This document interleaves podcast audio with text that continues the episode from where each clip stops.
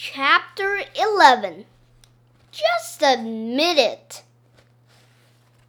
It was no use. Even after we proved to Mrs. Roopy that she was dressing up as all these characters, she still wouldn't admit it. Mrs. Roopy is in denial, Andrea said when we got back to the classroom. I'll bet you don't know what that means, AJ. Sure, I know what denial means, I said. It's that river in Africa. Not the Nile, dumbhead. Denial. It means she can't admit to herself that she has a problem. So, what are we supposed to do now? Michael asked.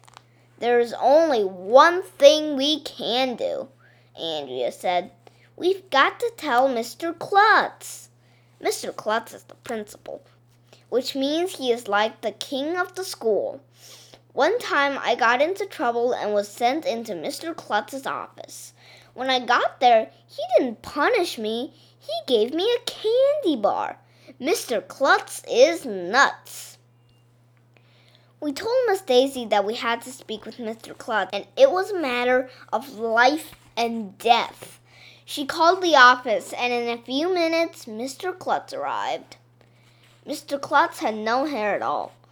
We told him all about the crazy things Mrs. Roopy had been doing and how Andrea's mother is a psychologist and she thinks Mrs. Roopy might have a big problem. We're really worried about her, Emily said. Hmm, this sounds pretty serious. Mr. Klutz said, Maybe we'd better go have a little chat with Mrs. Roopy. Mr. Klutz led us down the hall to the library. When we got there, Mrs. Roopy was lying on the floor under the treehouse. She was holding her head like it had been hit.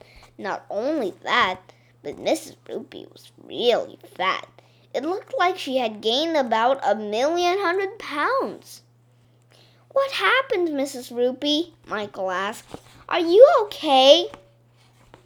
Mrs. Roopy? Who's that? Mrs. Roopy said. My name is Humpty Dumpty. I was sitting on a wall up there, and I had a great fall.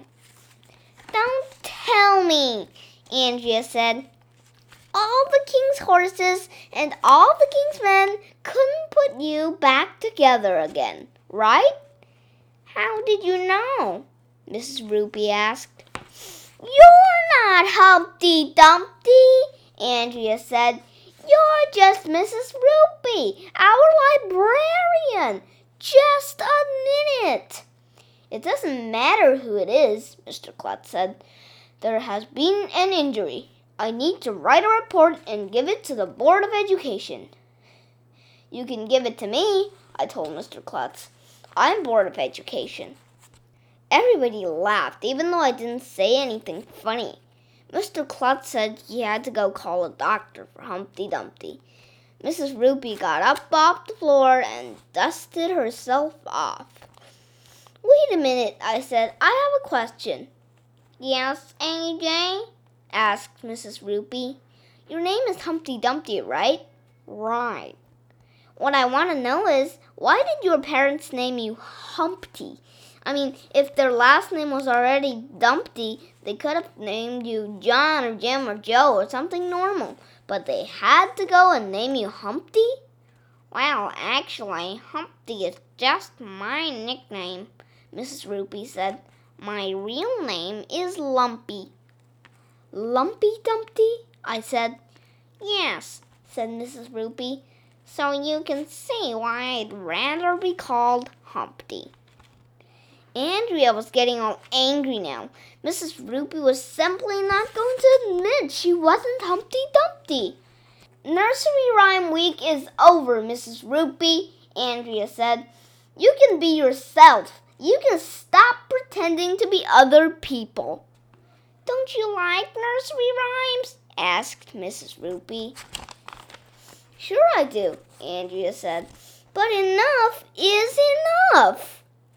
I hate nursery rhymes, I said. Nursery rhymes are dumb. I'm sick of nursery rhymes. Nursery rhymes are boring. Humpty, I mean Mrs. Roopy, looked hurt. Everything is boring to you, AJ, she said sadly. I've tried so hard not to bore you. Please tell me, what is not boring to you? I put on my thinking cap. Well, not really. And tried real hard to think of something that wasn't boring. Trick bikes, I said. Trick bikes aren't boring.